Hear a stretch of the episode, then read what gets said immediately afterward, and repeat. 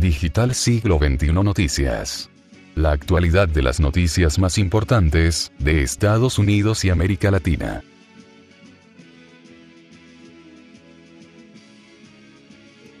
Hola, ¿qué tal amigos de nuestro canal? Bienvenidos como todos los días a la información. En este informe estaremos analizando los últimos movimientos del Pentágono bajo la dirección del capitán del barco, un barco que quedó completamente bajo la tutela del máximo organismo de defensa de los Estados Unidos en cuanto a la seguridad nacional. De acuerdo con los informes finales presentados por Christopher Miller al Pentágono, quien estuvo desempeñando el cargo de secretario de Defensa, luego de la expulsión de Mark Esper por estar aliado bajo otra agenda completamente diferente a la del capitán, el organismo de defensa ha tomado las riendas de la seguridad nacional de los Estados Unidos Igualmente estaremos analizando por qué Estados Unidos necesita tener bajo su control el procesamiento de un tipo de materiales que hoy los está importando de China. Al final de este informe les tengo una conclusión sobre el propósito y la propuesta de Irán para regresar al acuerdo nuclear con Estados Unidos. Esta es una conclusión que muy pocos analistas han tenido en cuenta y que podría ser el inicio de hostilidades mucho más serias, que implican una intervención por la fuerza de los Estados Unidos en el país persa. La semana pasada les presenté un informe sobre el nombramiento del general Charles Flynn, hermano de Michael Flynn, en el comando de la flota militar norteamericana en el Pacífico Índico, con el objetivo de controlar los avances y la intromisión del Partido Comunista Chino, que está violando la soberanía nacional de varios países de la región, los cuales son aliados de los Estados Unidos. Este nombramiento se constituyó en el primer paso para la creación de la OTAN del Indo-Pacífico, debido a la seria amenaza que representa el país asiático para la paz mundial. Luego entonces, ya podemos comprender que esta operación no se puede dejar en manos de civiles, porque se trata de defender la seguridad nacional de los Estados Unidos, una misión que está consagrada en su Constitución Nacional el Pentágono no va a permitir más el avance y los abusos de Xi Jinping, que le ha declarado la guerra específicamente a Taiwán. Señores, el Pentágono viene tomando medidas muy claras, que están bajo la dirección del capitán del barco, y un poco más adelante comprenderemos por qué lo estoy afirmando. El Pentágono destinó 30 millones de dólares para la construcción de una planta para el procesamiento de tierras raras en el estado de Texas para reducir su dependencia de China de estos estratégicos materiales. Y cuando decimos estratégicos, esto involucra la defensa y seguridad nacional de los Estados Unidos. El Departamento de Defensa de Estados Unidos otorgó 30 millones de dólares en fondos a Linas Corp de Australia para construir una planta de procesamiento de tierras raras en Texas, mientras la nación continúa tratando de romper su dependencia de las importaciones chinas de minerales críticos. Amigos nuestros, aquí la pregunta es, ¿por qué está ocurriendo todo esto?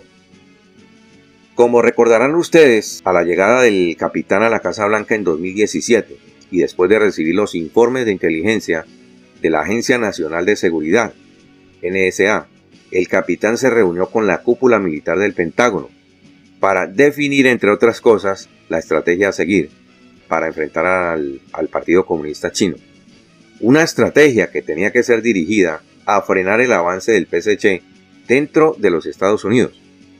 Pero había otro grave problema, amigos. Los informes de inteligencia señalaron que China estaba robando datos de las agencias de inteligencia de los Estados Unidos, el Departamento de Estado, el Departamento de Justicia y de Comercio, etc.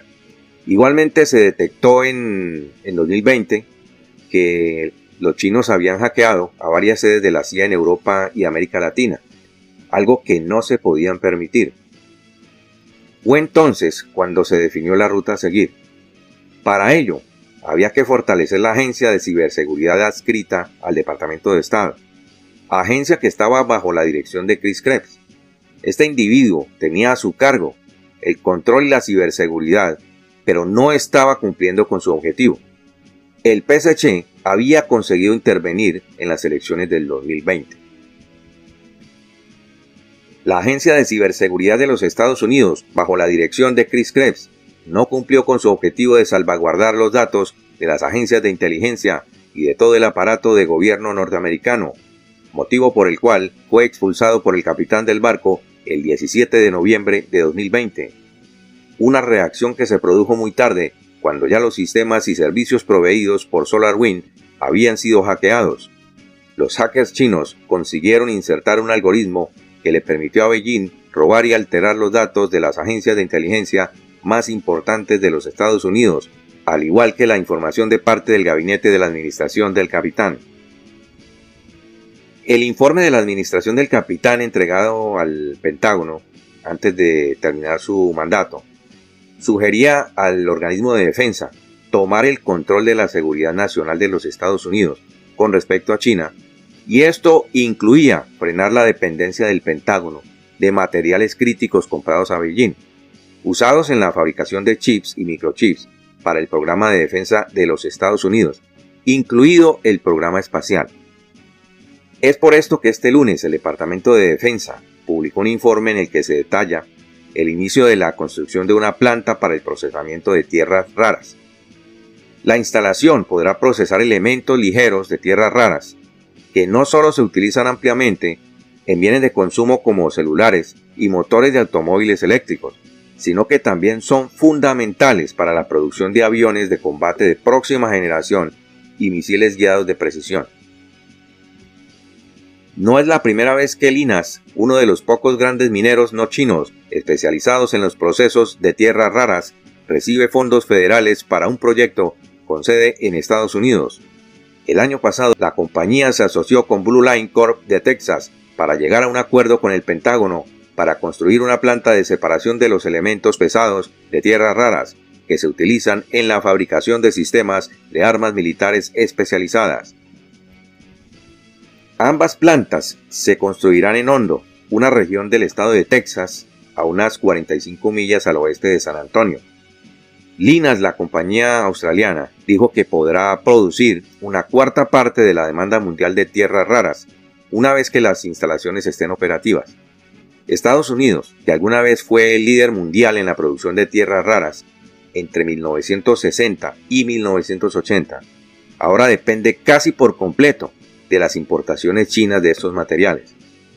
Aquí en este punto yo me pregunto, amigos, ¿cómo es posible que Estados Unidos haya dejado en manos de los chinos el suministro de materiales críticos que son usados en la fabricación de armas militares?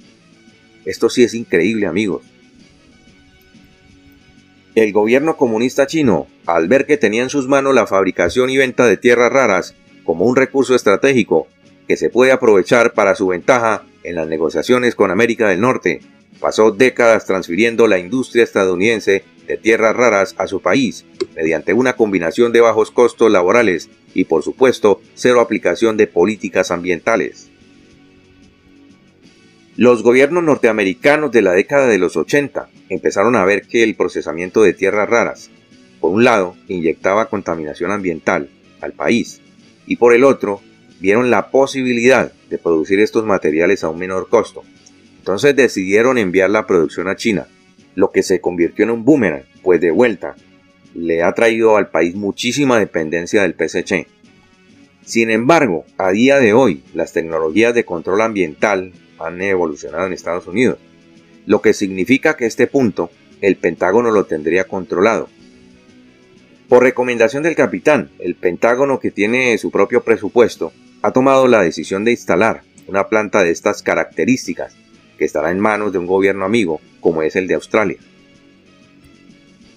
Esa dependencia de China para los minerales de tierras raras ha suscitado serias preocupaciones, especialmente ahora que Beijing busca aprovechar la preocupación de Estados Unidos y del mundo por la pandemia del virus.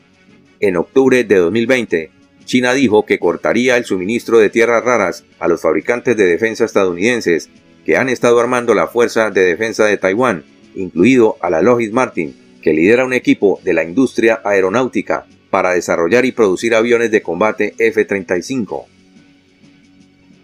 Si bien la demanda de materiales de tierras raras continúa creciendo, el COVID ha expuesto los riesgos dentro de las cadenas de suministro globales para el suministro único de materiales críticos, dijo Amanda Lacassi, CEO de Linas, en un comunicado, agregando que su empresa es el único productor comercial sin vínculos con el PSC de productos de tierras raras separadas para el mercado global. La planta de Texas garantizará que Estados Unidos tenga una fuente doméstica segura de estos materiales de alta calidad. Este suministro seguro proporcionará la base esencial para la renovación de la fabricación de metales especiales posteriores y la fabricación de imanes permanentes en América del Norte. Ahora bien, a los que siguen nuestro canal, les he informado sobre las declaraciones del secretario de Estado entrante Anthony Blinken, quien se ha mostrado en total acuerdo con las políticas implementadas por el capitán hacia el Partido Comunista Chino. Algunos dirán que cómo puede el nuevo secretario de Estado mostrarse complaciente con lo que dijo el capitán. Yo les aseguro que lo que está ocurriendo tiene una lógica y una razón de ser. Y quiero traer una pregunta que reiteradamente me hacen algunos de nuestros televidentes, y es precisamente sobre las declaraciones de Blinken. Y la pregunta es, ¿por qué siendo el gobierno entrante completamente antagónico con el saliente, acoja las políticas del capitán con respecto a Beijing? La respuesta es muy sencilla, amigos.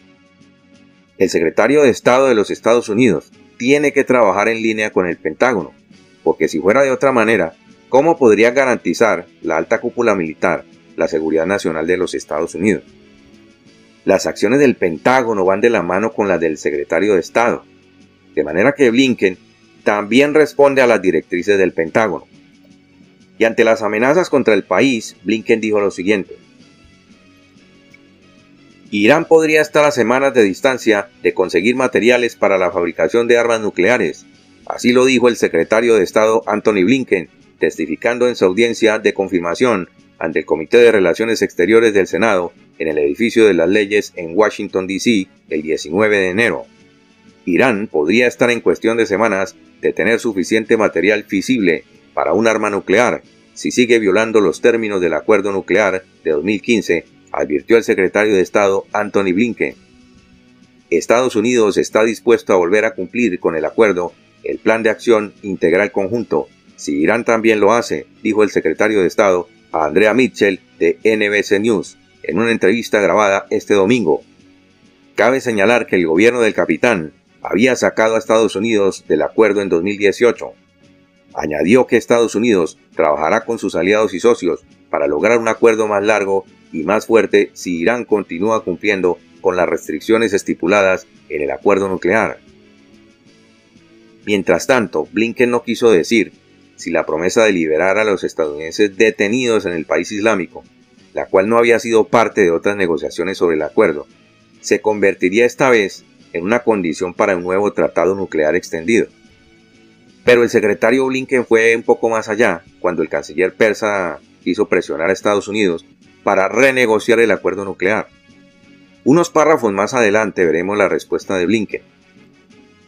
El jefe de la cartera de Estado, dijo que independientemente de cualquier acuerdo, esos estadounidenses deben ser liberados. Punto, dijo Blinken. Y añadió, nos vamos a concentrar en asegurarnos de que los detenidos en Irán regresen a casa de una forma u otra.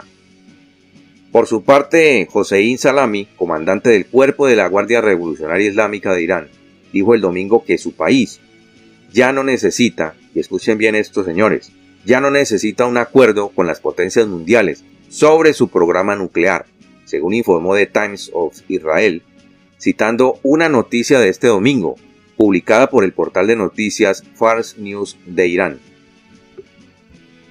Hoy hemos llegado a un punto en el que realmente nos hemos vuelto innecesarios del acuerdo nuclear y hemos entendido que debemos priorizar los esfuerzos para que no sea necesario eliminar las sanciones en lugar de seguir necesitando la eliminación de los embargos, dijo Salami a la fuerza de la milicia voluntaria en Teherán. No obstante, el canciller iraní Javad Zarif dijo que su país está listo para una nueva relación con Estados Unidos, pero el tiempo corre, según el propio ministro de Relaciones Exteriores persa. Zarif dijo que la nueva administración estadounidense tiene una ventana de oportunidad limitada para volver a entrar en el acuerdo nuclear de 2015 es decir, que ahora los iraníes son los que están poniendo las condiciones. el canciller iraní dijo que su país ha incumplido cada vez más sus obligaciones en virtud del acuerdo nuclear conocido formalmente como el Plan de Acción Integral Conjunto, debido a que la administración saliente retiró a Estados Unidos del acuerdo en 2018. La conclusión que se obtiene aquí, amigos, es que todo esto, y después de escuchar al comandante del cuerpo de la Guardia Revolucionaria Islámica y al canciller Zarif, es que, por un lado, la representación del ala militar está diciendo, en pocas palabras, que no necesitan un nuevo acuerdo, y por el otro, el canciller Zarif esboza que están listos para un nuevo acuerdo con los Estados Unidos. Señores, aquí la verdad es una sola. Irán solo quiere ganar tiempo y no está interesado en acuerdos con nadie. Los persas son un país hostil para los Estados Unidos y siempre lo será.